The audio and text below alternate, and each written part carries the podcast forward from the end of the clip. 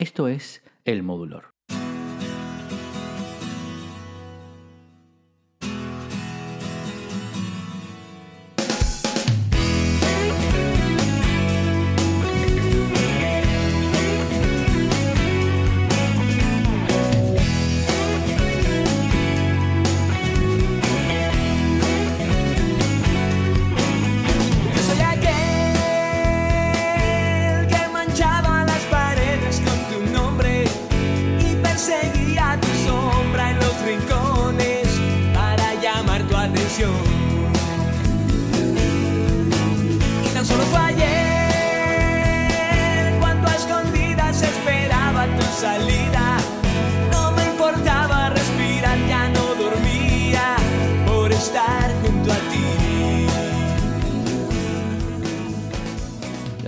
Siempre ha sido un mecanismo para expresarse, para comunicarse, para contar historias de todo tipo. Todo el que alguna vez ha sido picado por, por ese gusanillo, sea escuchándola en la radio, en discos, en cassettes, donde sea, o como en el caso de Pedro Castillo, componiéndola e interpretándola desde que era un adolescente, sabe perfectamente de lo que les estoy hablando. Aprender a tocar un instrumento, aprenderse las letras de las canciones, buscar las partituras para saber cuál es esa fórmula mágica ¿Cuál es ese sonido que nos gusta tanto, con el que igual podemos declarar nuestro amor, contar un cuento memorable y bueno, hasta poner en venta un amplificador? Estamos conversando con Pedro Castillo. Pero que ayer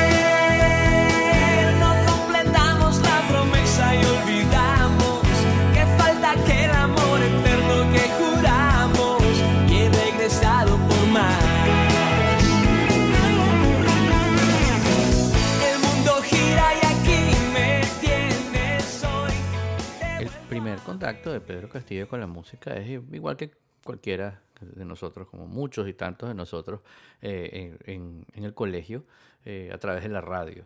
empecé a escuchar música cuando estaba en el colegio, pero siempre, siempre fui aficionado a la radio. Entonces yo en mi casa escuchaba mucha radio y mientras otros adolescentes jugaban a otras cosas, mm, uno de mis, de mis juegos favoritos era hacer pautas de radio. Entonces yo anotaba mis playlists, yo hacía mis playlists con las canciones que me gustaban y escuchaba mucho RM Radio. Ahí estaba, creo que Chile Veloz, Enrique Hoffman. Y en aquel entonces RM Radio quedaba donde estaba Radio Continente. Y yo vivía en Los Cabos. Entonces yo agarraba un carrito por puesto y me iba hasta la Avenida México.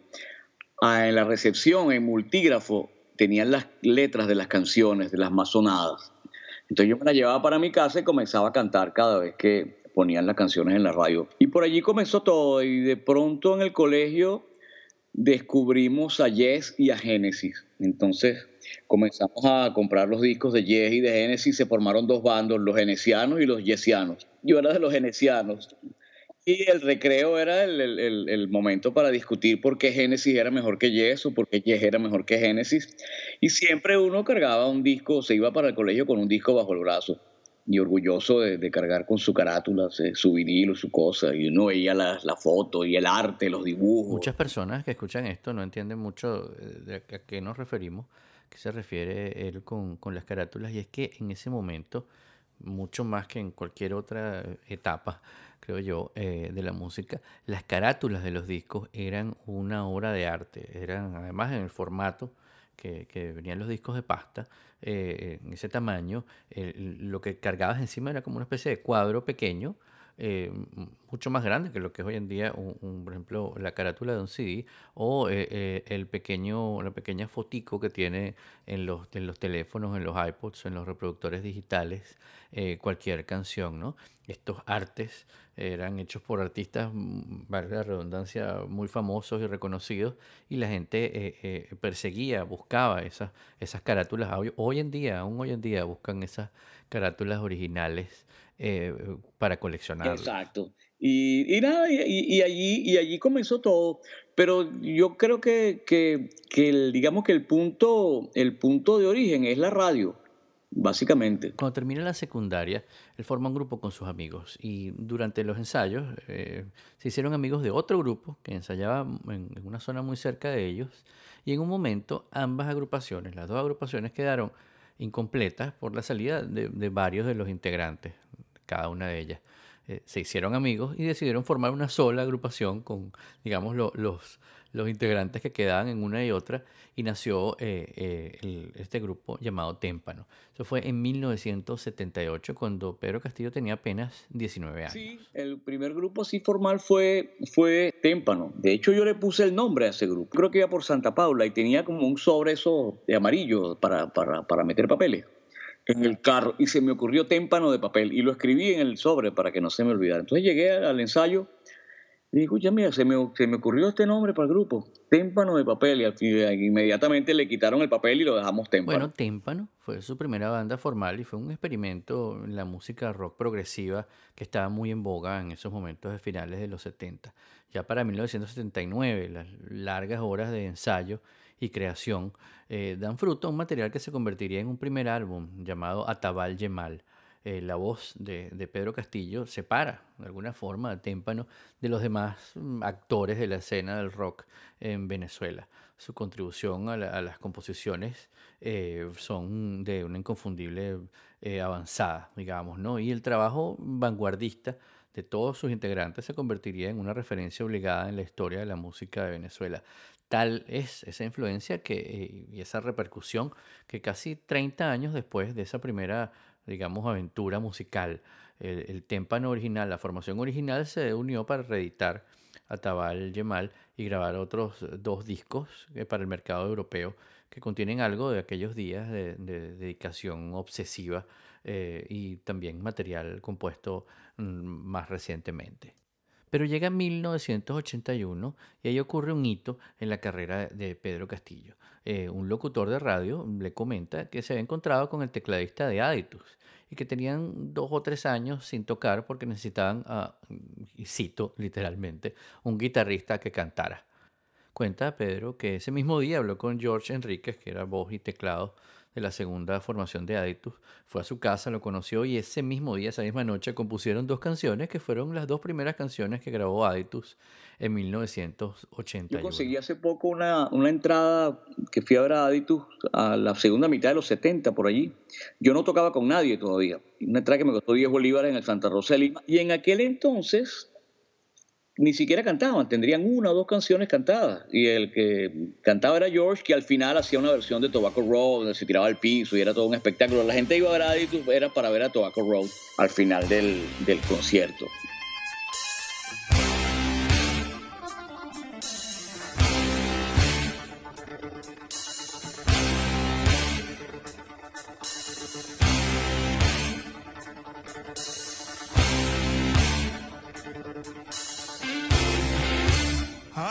was born in a dump. My mama died. My daddy got drunk. He left me here to die or grow in the middle of tobacco road. Y témpano cuando arranca, arranca inspirado también en el, en el, en el rock progresivo, que es, que, que, es a lo que hemos vuelto desde el 98, donde yo volví a la banda, y, sea, de hecho la, la, formación original se volvió a reunir y casualmente ahora el, el, en octubre vamos a ir con Témpano a un festival en Chicago que se llama Proctoberfest y estamos allí la verdad que es un gran compromiso porque nos, nos pusieron al lado de, digamos que nos dieron el día viernes a las 10 de la noche, que es uno de los slots más eh, importantes del, del, festival, y al lado de, grupos muy rankeados dentro del género progresivo, o sea que estamos bien entusiasmados. Pero volvamos a 1981 y el ingreso de Pedro Castillo a Aditus eh, como guitarra y voz. Eh, este primer disco en el 81 con, con él se llamó Fuera de la Ley. Después lo siguió uno muy conocido llamado Posición Adelantada, que tiene temas como Guardia de Frontera, eh, mm, Eres Todo Digital y uno que recordamos muchísimo, que es la historia de un joven músico que está vendiendo por motivo de viaje eh, y al costo su amplificador.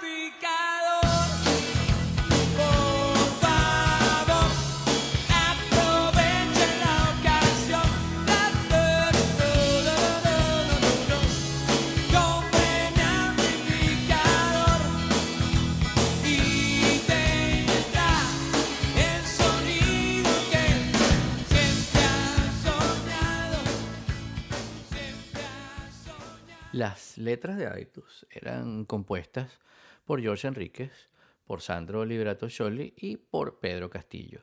Y mm, ellos tenían una especie eh, de pacto, ellos tenían una especie, de acuerdo en el cual eh, si tú componías la canción, tú la cantabas. Entonces así escuchamos eh, temas que están cantados por George Enríquez, la voz muy, muy particular de George Enríquez y otro por la voz muy particular, por el sonido muy particular de Pedro Castillo. Es correcto, sí, sí. Había un pacto, cada quien cantaba las canciones que hacía. O sea, si yo componía una, la cantaba yo, y George componía una y la cantaba él. Y digamos que la contribución a los discos era más o menos eh, balanceada. Pasa que hubo un tiempo, una época en la cual George pasó, se divorció, conoció a otra chica y se volvió como loco con esta chica nueva. Y entonces no, eh, su capacidad productiva a nivel musical eh, bajó muchísimo. en lo que producía era amor hacia su nueva, su nueva conquista. Sí, entonces, pero había que hacer los discos. Pues entonces quedé yo haciendo un poco el trabajo de, George. Incluso un disco llamado Otro Mundo, en el, eh, en el cual le, tuvimos que dar canciones a George compuestas por Sandro y por mí para que él, para que él cantara, porque su contribución creativa este, cada vez era, era menor. Entonces quizás se me ocurre que pueda ser ese un hecho importante por el cual mucha gente pensaba que yo era, o piensa que yo era la voz, la voz líder. Y bueno, y, y, no dejan de tener razón porque hay más canciones de las que sonaron que, que, cantaba yo quizás por esa misma, por esa misma razón. Sí. Uno de esos temas inolvidables de Aditus es eh, este eh, en la voz, de nuevo, de Pedro Castillo, y que estoy seguro que todos eh, lo conocen o lo escucharon alguna vez.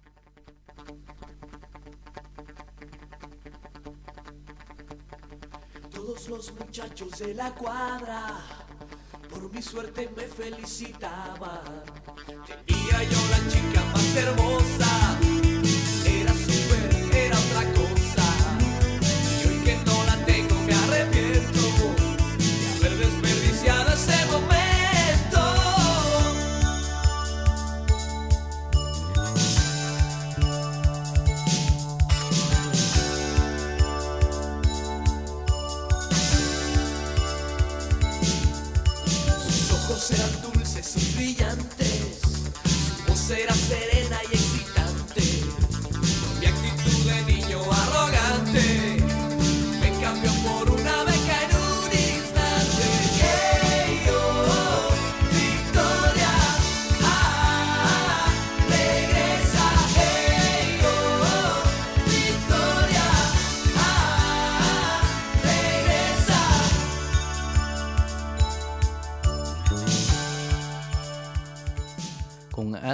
Eh, mm, Pedro recorrió varias veces toda Venezuela, así como varias ciudades de Latinoamérica y de Estados Unidos.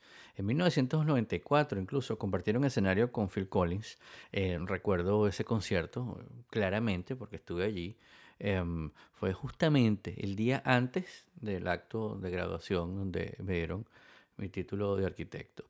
El cuento es, gracioso porque yo estaba eh, en un centro comercial meses, meses, meses antes, estaba en un centro comercial de Caracas eh, yendo a imprimir unos planos, o como decimos los que imprimimos planos, plotear un plano, o sea, usar un plotter para imprimir un plano.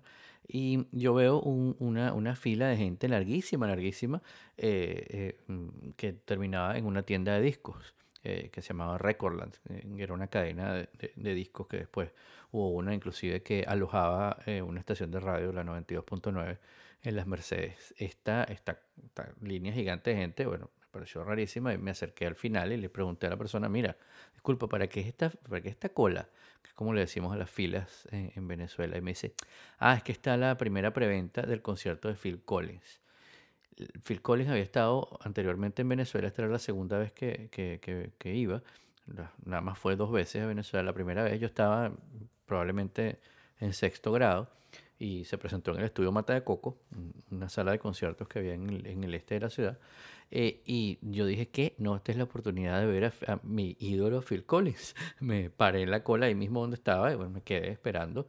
Este, y mi entrada fue la penúltima entrada de la preventa que se vendió, de la primera preventa. La, la siguiente ya, sí, las dos personas más atrás ya, ya, ya estaban pagando un, un, un, precio pues muchísimo superior al que pagué yo. En ese concierto, cuando llego al concierto, eh, eh, mi sorpresa era que eh, los que habían los que eran los teloneros, los que abrían el concierto de, Phil Collins, eh, un concierto genial de Phil Collins, de hecho, eh, eh, con todas la, la, la, las canciones más, populares de, su etapa solista, eh, por lo menos hasta el 94, los que abrían el concierto eran, eran precisamente Aditus. ¿no? y de ese concierto, genial concierto, el de Aditus y el de, y el de Phil Collins, eh, les voy a, a, colocar este tema que, que, bueno, que me encanta y que es eh, uno de los clásicos de la banda.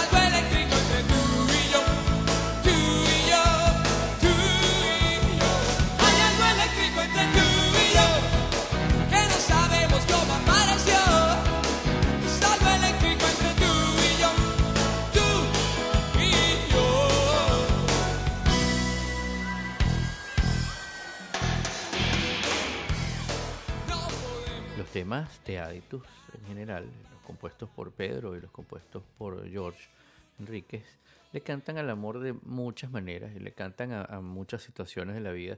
Eh, por ejemplo, hay un tema que me encanta que se llama No se quita, eh, que habla de una mancha que no se quita, que no se quita, haciendo la analogía con, con, con el, el, amor que lo dejó marcado. ¿no? Eh, hay anécdotas divertidísimas eh, de gente que le pide que le dedique canciones a su pareja, a sus novios, a sus esposos, eh, como No te vayas ahora, que es una, canción eh, muy apasionada, muy sentida.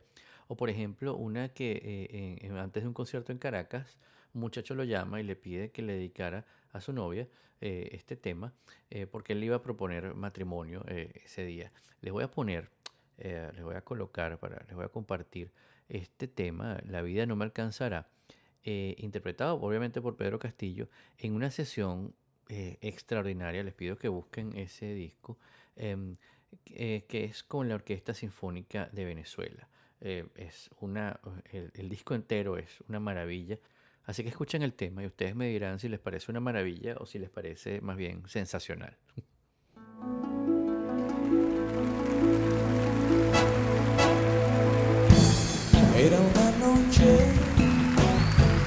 de las que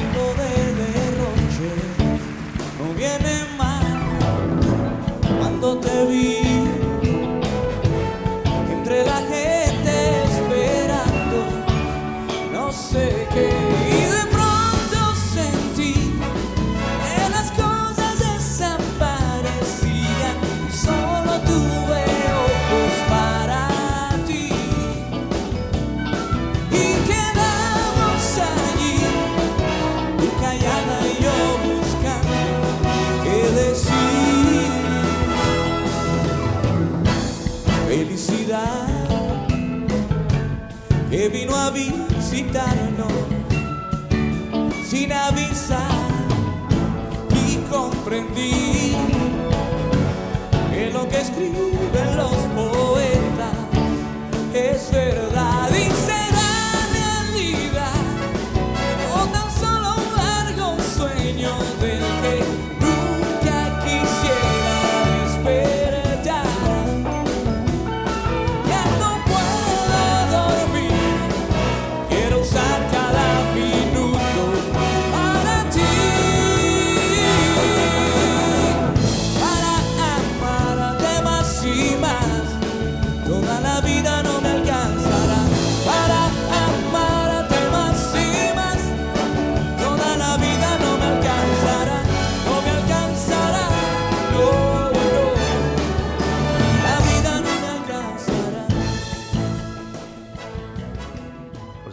puede faltar esa pregunta, ¿por qué eh, Pedro Castillo se separa de Aditus? ¿Por qué deja el grupo? ¿Por qué comienza a grabar eh, eh, sus propios temas?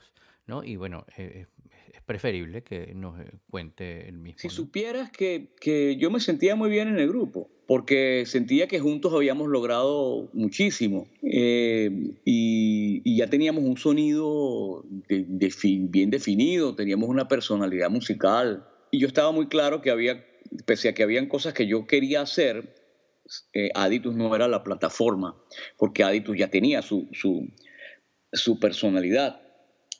Y se me ocurrió hacer un disco llamado Algo Personal con cosas que había hecho durante años que no iba, que ni, ni siquiera me había molestado en presentárselas a Aditus porque no tenían nada que ver con el grupo. Y en ese, en ese lapso de tiempo yo había conocido a grandes músicos venezolanos, grandes productores, quería trabajar con ellos.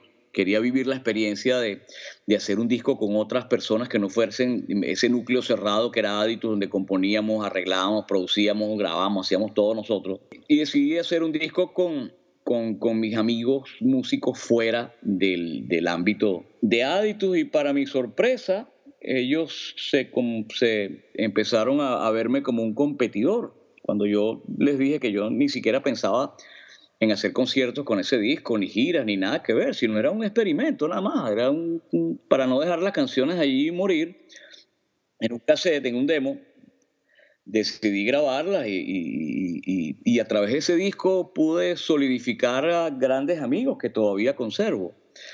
Y, bueno, me empezaron a, a relegar un poco el grupo, la verdad. Tú sabes, el típico grupo. Bueno, tenemos una reunión este, este martes a las 9, entonces de repente no me avisaban para la reunión, comenzaban a reunirse sin mí.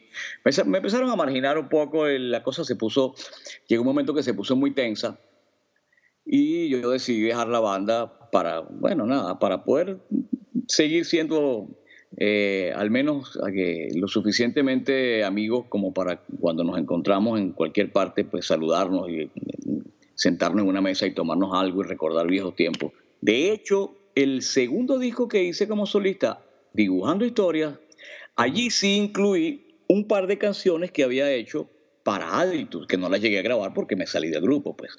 Y después, bueno, de manera circunstancial e involuntaria, comenzó mi carrera como solista, la verdad. En ese primer disco eh, hay temas como este que vamos a escuchar en la versión eh, junto a la Orquesta Sinfónica de Venezuela. Eh, el disco se llama Hay algo sinfónico entre tú y yo. El tema se llama Río.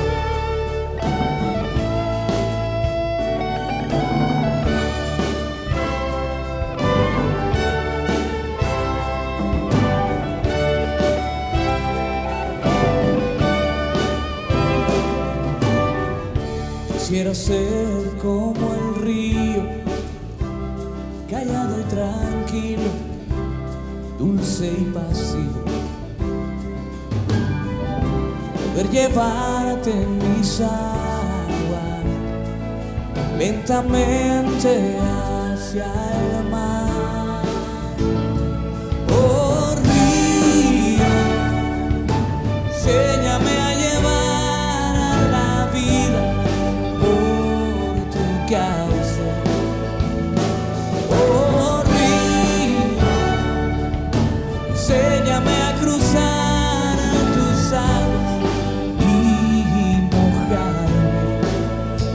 río.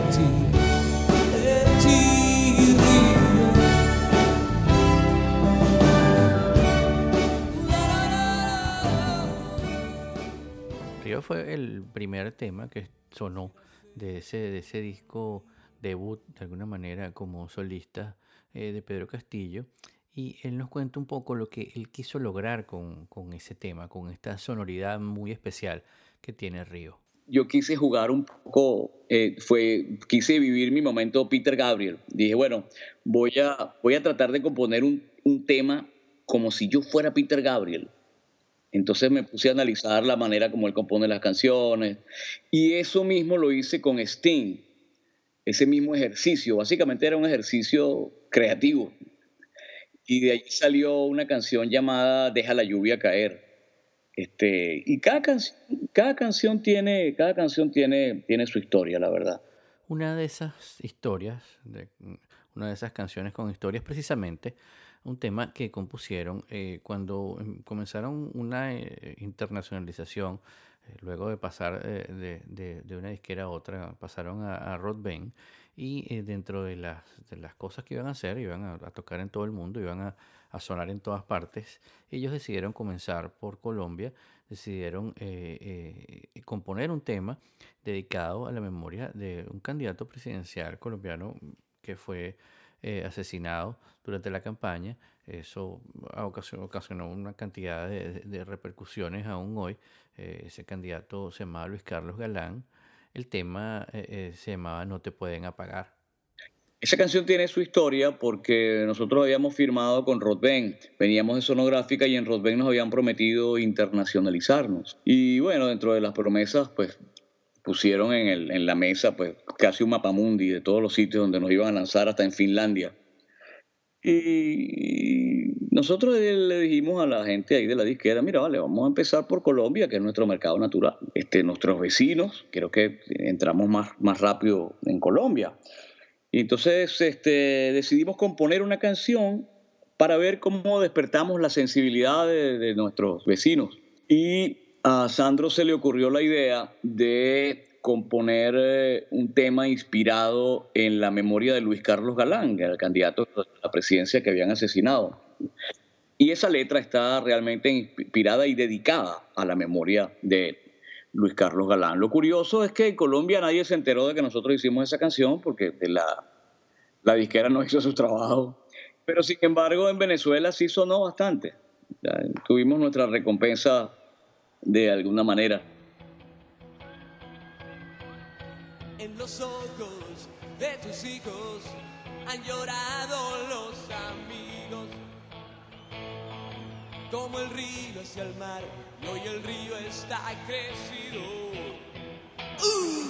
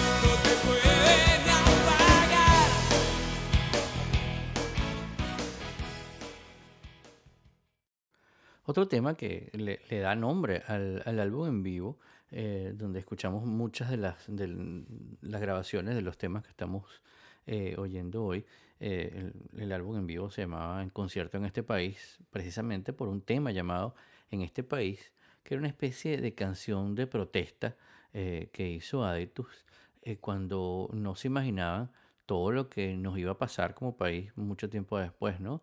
Y en un tono de humor eh, se burlaban de un gobierno tropical que garantiza tu bienestar. Bueno, esa era nuestra manera, nosotros quisimos hacer en ese momento una canción de protesta. Todo el mundo hacía una canción de protesta y nosotros no teníamos nuestra canción de protesta. Vamos a hacer una canción de protesta, pues. Y eso fue lo que nos salió, pues. Una canción de protesta este, de lo que estábamos viendo, sin, sin imaginarnos, por supuesto, no teníamos una bola de cristal para, para, para ver lo que vendría después. Pero ya en aquel entonces había razones para, para protestar, pero siempre con ese toque de humor que, que, que intentamos darle a, la, a, la, a, la, a nuestro trabajo. Pues.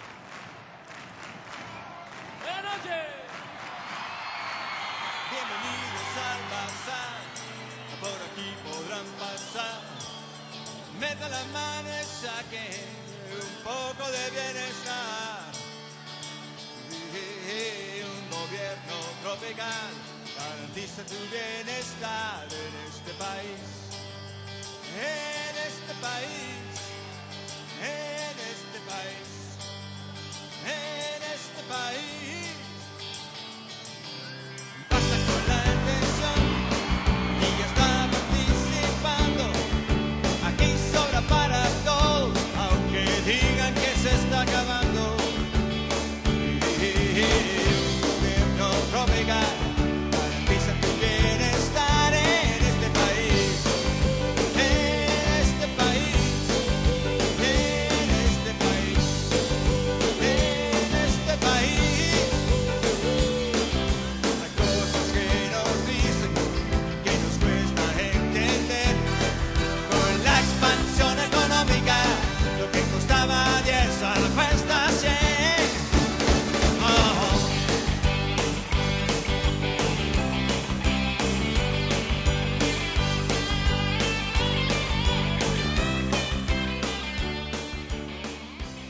Ese sonido del que nos habla Pedro es aún hoy muy característico, muy especial, muy eh, ese sonido que, uno llama un sonido de los ochentas, ¿no? Con esas texturas, incluso un- una temática que hoy cuando la escuchamos nos parece refrescante, a veces hasta, hasta inocente, como este tema en el que simplemente dice, háblame de ti.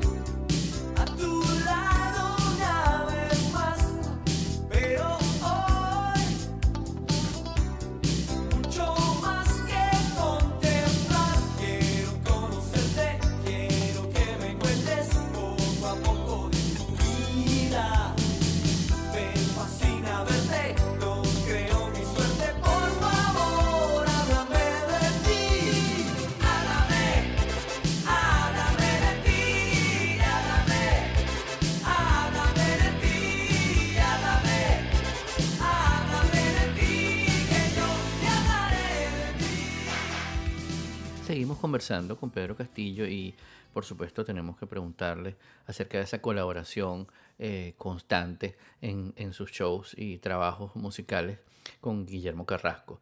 Nos cuenta que pasó un poco por casualidad, pero aunque cuando Pedro estaba en Témpano y Guillermo Carrasco cantaba con el grupo Tinaja, siempre les gustó su voz incluso eh, varias veces pensaron en invitarlo a cantar con ellos, pero al al final les daba pena.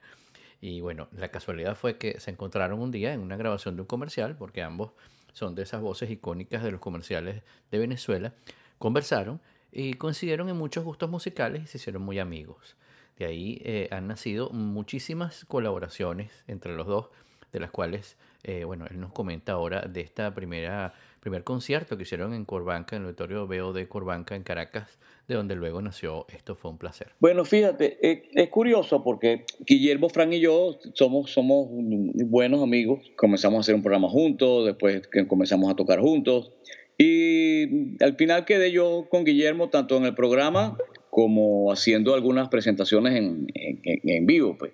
Y más que una amistad, yo creo que es como una de hermandad. Pues. hicimos un concierto en Corbanca, si mal no recuerdo, Frank Guillermo y yo, y lo grabamos en multicanal. Lo grabamos en multicanal con la idea de hacer un disco en vivo. Cuando nos ponemos a, en la diligencia para mezclar el disco y seleccionamos seleccionamos 10 temas eh, y ensamblamos lo que llamamos Esto fue un placer.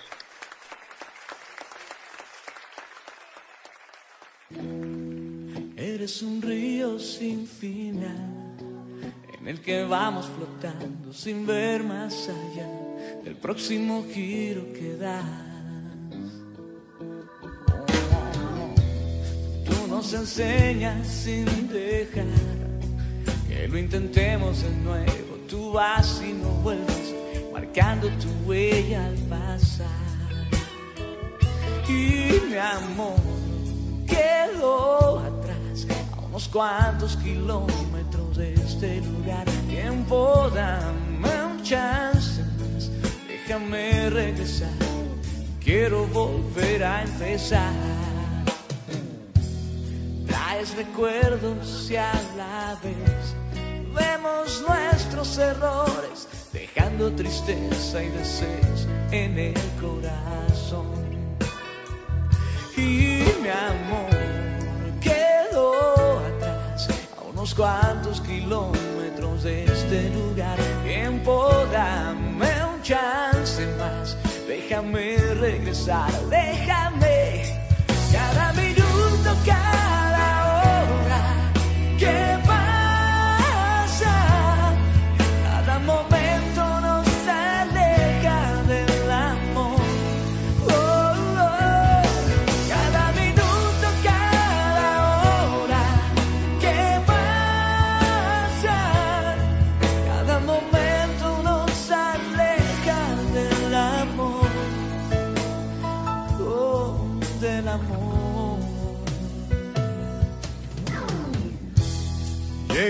pronto te escapas, dejando a tu paso las huellas de aquellos momentos que no volverán.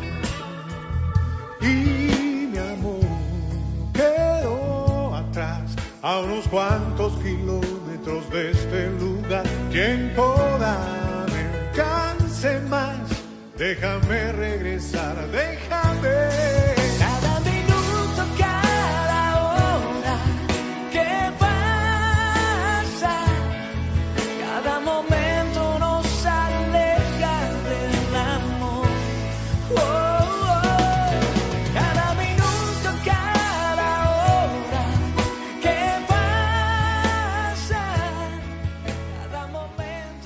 Ese trabajo nació luego un segundo disco, un segundo trabajo en donde eh, cada uno grababa las canciones del otro y entre los dos eh, recreaban eh, con arreglos nuevos esos temas, bueno, inolvidables para muchos, tanto de Guillermo Carrasco como de Pedro Castillo.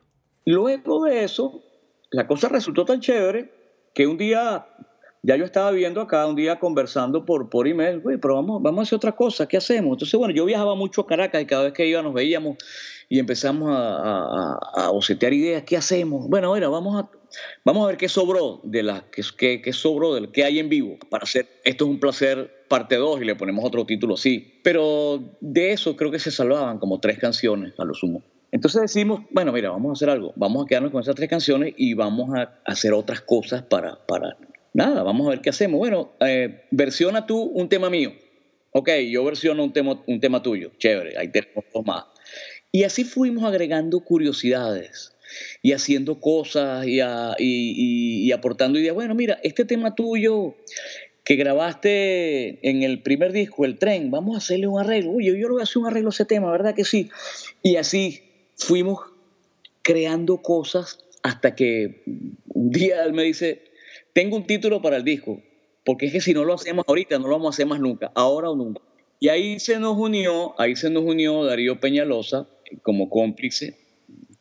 Y si tú te fijas la carátula, es como un, como una, un fondo ahí, como una textura, más nada. Eso era lo que queríamos, que la cosa fuese directo a la, a la música. Y recuerdo, estando yo de viaje con mis hijos pequeños, yo me sacaba, me la pasaba sacándole fotos a las paredes y a los pisos. y mis hijos me veían como, ¿qué, qué haces? No, no, te- estoy tomando texturas a ver cuál se acerca más al disco. Y al final terminamos, creo que, eh, eh, poniendo una textura que, que tomó, que tomó Darío. Y esa es un poco la historia de ese disco. Ese fue un disco hecho, aparte de los tres temas, de los temas en vivo, entre la casa de Guillermo y la mía, e intercambiamos archivos por, por, por correo electrónico. Y de esos correos electrónicos y conversaciones por teléfono, por Skype, eh, eh, personalmente también cuando se visitaban el uno al otro, eh, nació este, este trabajo llamado Ahora Nunca, de donde vamos a escuchar Verso Duro.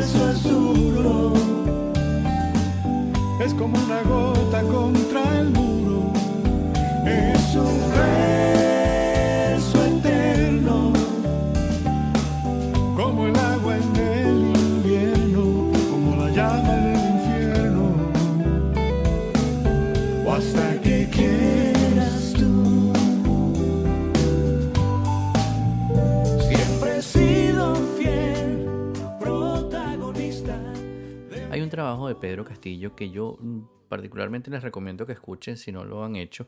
Es un álbum del 2012 que graba Pedro con la Orquesta Sinfónica de Venezuela. Y el cuento es súper interesante porque resulta que el presidente de una de las empresas que patrocinan a la Orquesta Sinfónica había escuchado a Pedro Castillo y ellos tienen un programa en el cual invitan a cantantes de la música popular, digamos. Eh, habían invitado ya a Roberto Antonio, a Kiara, por ejemplo. Eh, eh, eh, estos cantantes, invitan a estos cantantes para que interpreten sus canciones con una orquesta sinfónica. Y yo creo particularmente que cuando un cantante, cuando un músico graba un disco con una orquesta de este tipo, una orquesta sinfónica, ya es un hito súper importante en, en su carrera. Y bueno, eh, mm, dejemos que sea Pedro Castillo el que nos cuente un poco más de esta experiencia. Mira, esa fue una experiencia que yo, la verdad, tomo como una, como una recompensa. Me llaman de, Schlumberger. Schlumberger es una empresa con muchos años en el mercado de los servicios petroleros y ellos, eh, creo que tenían más de 80 años en Venezuela, ellos son pa- patrocinantes de la Orquesta Sinfónica. Entonces me, me- me llaman a una reunión y me cuentan, me dicen, mira, nosotros somos patrocinantes de la Orquesta Sinfónica de Venezuela y nosotros hacemos siempre al año un par de conciertos con la orquesta. Invitamos a, a, bueno, a nuestros clientes en los niveles más altos de la gerencia, embajadas, eh, todo, digamos, todo lo que, lo que las relaciones de nuestra empresa pero nos hemos dado cuenta que cada vez que hacemos un evento con la orquesta no va nadie. Entonces se nos ocurrió comenzar a hacer cosas folclóricas y com- comenzó a ir, comenzó a, digamos, a- a aceptar la invitación un, un poco más de gente, hasta que a alguien aquí se le ocurrió ligar a la orquesta con algún artista popular. Entonces empezamos, me, me cuentan, empezamos, creo que hicimos algo con Roberto Antonio, hicimos algo con Bob Bay, hicimos algo con Kiara, y ahora el presidente de la empresa te vio cantar hace tiempo en un evento privado y él quiere que tú estés ahora con la orquesta. Entonces, bueno, eso fue como, como el toque mágico de la, la varita, ¿no? Entonces, bueno, contrataron a Pedrito López para hacer los arreglos y comenzó el trabajo de preproducción, los arreglos finales, digamos, de- eh, para complementar el repertorio, que Pedro no tenía tiempo de hacerlo todo, los hizo Ángel Quiñones. Y bueno, cada vez que iba a Caracas, pues nada, y me iba a casa de Pedro, me mostraba qué era lo que estaba haciendo. Y cuando llegó el momento de hacer el concierto, que fue un concierto privado, eh, tuve que ir a, a ensayar con la orquesta, pues. Y claro, eh, uno desde el, en- desde el mundo popular, pues cuando te acercas a una orquesta como esa, que son, digamos, lo- lo- los máximos exponentes de lo que es el mundo académico, pues uno está, uno va así con, tú sabes, agachadito, ¿no? Y con respeto. Y bueno, chévere, terminamos el, el- el- break y bueno, ahí nos pusimos a conversar, algunos músicos, da, da. total que hicimos otro ensayo el otro día y después al, tercer día el ensayo ya era en el sitio. pues. La experiencia del concierto fue sencillamente espectacular y cuando terminó el concierto, que había un, un- brindis, este, dicho sea de paso, tuvieron que poner sillas adicionales porque la broma fue, todo el mundo se quería anotar de todas las, que si la americana, que si la embajada de Francia, que si el otro. Y fue una experiencia bien bonita porque es que además, porque además era un concierto con mi música, la Orquesta Sinfónica de Venezuela, la orquesta más importante del país, y una audiencia muy selecta que no todos conocían mi música. O sea, fue la introducción de mi música para gran parte del, del- público. Y luego de ese concierto, este, de hecho, yo le- le- les pregunté a la gente de Schlumberg, mire, ¿y yo puedo grabar eso? Bueno, sí, por nosotros no hay problema, habla con la orquesta. Le dije, le, le preguntamos a la directiva de la orquesta, mira, ¿podemos, podemos grabar esto? Este, sí, vale, claro, pero si vas a hacer un disco tiene que estar aprobado por nosotros, ¿no? Por supuesto. Bueno, la experiencia fue tan bonita que fue la Orquesta Sinfónica de Venezuela a través de su directiva, la que me organizó la rueda de prensa, la que organizó la gira de radio, la que organizó todo para hacer, me acogieron como si yo, me hicieron sentir como si yo fuera parte de la orquesta. Y esa para mí fue la parte más bonita de toda, de toda esta experiencia, sinceramente. Sí.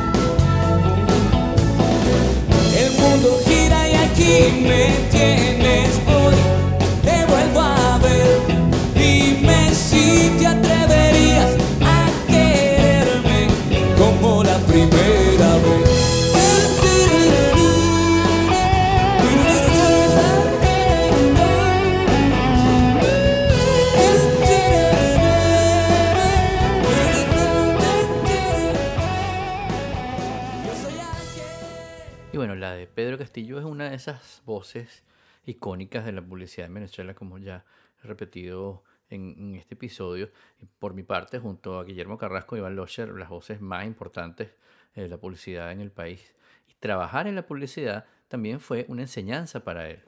Bueno, mira, la, la- la publicidad es lo que realmente hace que yo deje mi carrera formal para dedicarme a la música 100%, en el, exactamente en el 87. Yo empecé a grabar comerciales en el 85 mientras trabajaba como ingeniero en el Canal 8 y en ese momento estaba encargado de la red de, microondas a nivel nacional de- del Canal 8.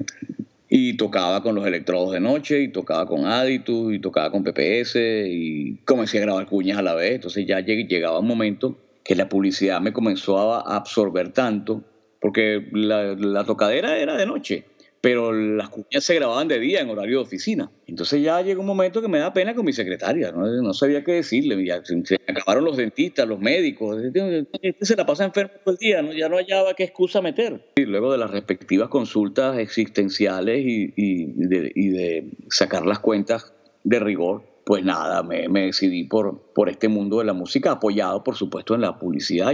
Estaban de moda las cuñas rockeras. Y yo venía, yo cantaba en el grupo de rock del momento, pues, o de pop rock del momento.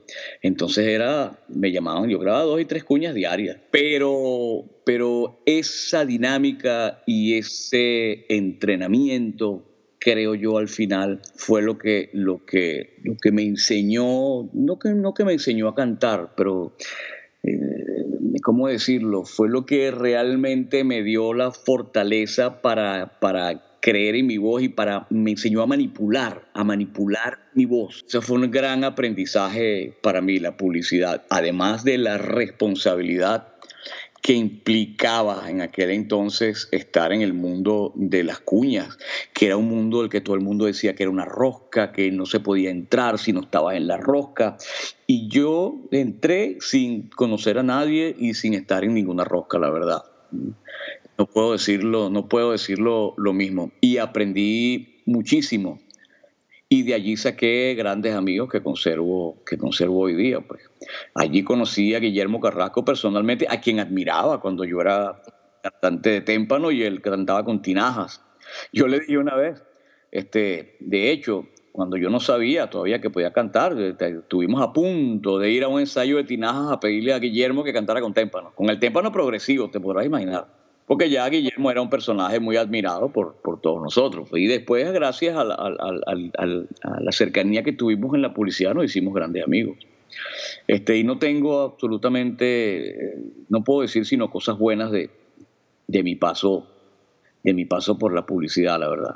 Y una de esas, eh, uno de esos comerciales uno de los comerciales más recordados en, en Venezuela fue justamente de una empresa de telefonía celular. Eh, en, este comercial, el voice, el voiceover, la locución, la hacía justamente Pedro Castillo. En, en el comercial, la empresa quería contar que tenía cobertura en todo el país y eh, Pedro lo hacía de una manera muy especial. Y bueno, Tucuyo, San Felipe, Chihuahua, Nirgo, Turengo, Pino, Sabaneta de Barinas, Machiques, La Villa, el Rosario, Bechequero, Puerto Cumareo, Willy, Río Caribe, Puerto Santo, Paraguay, Piritu, Aquillo, San Carlos, Bajoma y la Colonia Tobar. El recall de esa cuña fue bárbaro y sí se pegó se pegó muchísimo. Y nada, fue producto de, una creatividad como consecuencia de una casualidad, porque hicimos una cuña de televisión donde yo no aparecía. Yo sencillamente decía un poco de ciudades que estaban incorporadas al roaming nacional, donde Telcel comenzaba a colocar celdas. Los creativos decidieron que después del primer chorro de ciudades que yo decía, en Higuerote yo iba a estar cansado. Entonces, cuando llegas a Higuerote, respira. Entonces, Higuerote, en la, palabra Higuerote, se inflaba en la pantalla. se desinflaba y yo seguía y yo seguía para adelante otra vez. Bueno, y esa era la cuña. Mm, unos meses después me llaman los creativos a, su oficina y me dicen, mira, este, tú sabes que la, una de las agencias de la competencia nos anda chalequeando diciendo que nosotros Claro, que así cualquiera, editando y picando y, que, armamos esa cosa. Y ellos no creen que eso lo hiciste tú de un, de un, solo viaje, porque nosotros lo hicimos a propósito para que te cansaras, para inflar la ciudad. Entonces estamos pensando desquitarnos y hacer lo mismo, pero que tú salgas en cámara. Y entonces me, me preguntan, ¿tú tienes algún inconveniente en aparecer en televisión junto a Gilberto Correa? y yo, no, vale, no. ¿Y por, por qué? No, no, no. Ah, bueno, entonces mira, vamos a grabar la semana que viene. y vamos a grabar en un estudio en un estudio de verdad, este, con un solo tiro de cámara para que vean que no hay edición de ningún tipo. Y esa cuña básicamente fue para sacarse un clavo con los creativos de otra agencia de publicidad. Y mira tú a dónde llegó todo eso. Y bueno, la música de Pedro Castillo eh, durante su paso por Aetus eh, y también, por supuesto, en su carrera como solista nos ha acompañado en, muchísimos momentos. Y particularmente a mí era, me acompañó eh, durante mis entregas de arquitectura, era parte de la música que ponía en las noches cuando preparaba esas entregas, era mi soundtrack, que es muy importante escoger uno bueno porque bueno, la arquitectura y la música tienen mucho que ver y cuando diseñas al final lo que estás haciendo es contando una historia y a la vez estás creando un escenario para que otras personas cuenten sus historias. Tú que eres arquitecto, leí a alguien que decía algo que me dejó pensando. Decía que la arquitectura es música congelada. Y, y se me quedó grabado eso y decía, uy, hay algo de cierto ahí, ¿ah? Todos mis amigos, todos, todos mis amigos arquitectos tienen un acercamiento especial con la música, déjame decirte. Así es, y es una de las cosas que yo más disfruto al hacer este podcast, eso de poder recrear momentos que atesoro con cariño, especialmente los relacionados con la música y hacer de alguna forma un homenaje a esas personas, a esas canciones que son parte del soundtrack de mi vida. A veces, además, tengo la fortuna de poder conversar con algunas de esas personas, como este el, el caso, eh, no solamente a través de su música, sino con, al- con ellos personalmente, con alguien en este caso que admiro tanto como Pedro Castillo, por su trabajo como creador, por su pasión por lo que hace y por la constancia con la que lleva adelante su trabajo y sus sueños. Así que nada, muchísimas gracias Pedro por este rato tan agradable. Yo le he pasado muy bien. Pues nosotros también. Y ya para despedirnos, ya me contaste tu especial aprecio por temas como Río. Y cuéntame de tus temas con Aditus, ¿cuál recuerdas con un especial cariño? Mira, de Aditus, el tema con el que yo más me identifico de verdad es el que, tema que más me gusta tocar, pero cuando estoy solo. Es Quiero ser tu héroe. Escuchemos entonces este tema, uno de los que más me gustan de entre las composiciones de nuestro protagonista de hoy, y además en una versión que me sorprendió muchísimo con la Orquesta Sinfónica de Venezuela.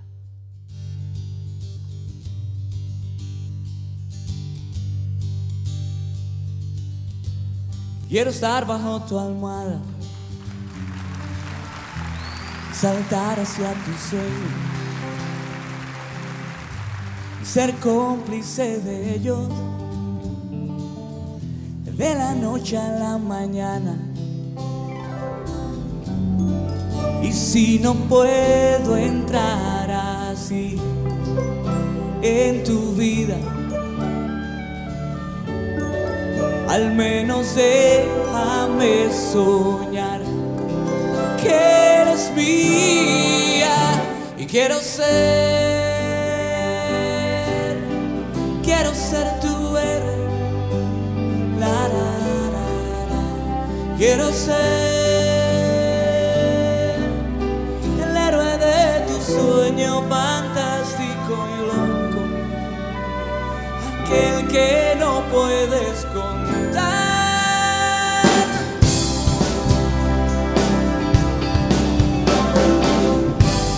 Quiero ser protagonista de tu historia predilecta y soñar que no es un sueño lo que a veces te despierta. Y si no puedo entrar así en tu vida, al menos déjame soñar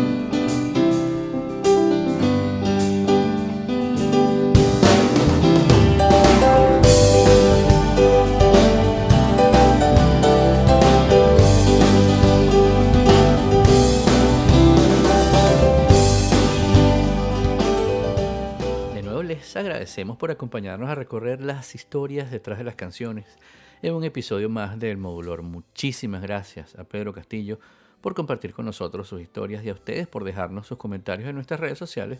En todas me encuentran como arroba modulor. Gracias, como siempre, a Luis González, Archepo, por ayudarnos con la musicalización de este espacio. Él nos escucha desde la hermosa isla de Aruba, una isla feliz a la que saludamos desde acá. Y nos vemos la semana que viene cuando volveremos a encontrarnos para contarles las historias detrás de las canciones. Mi nombre es Guillermo Amador y esto se llama El Modulor.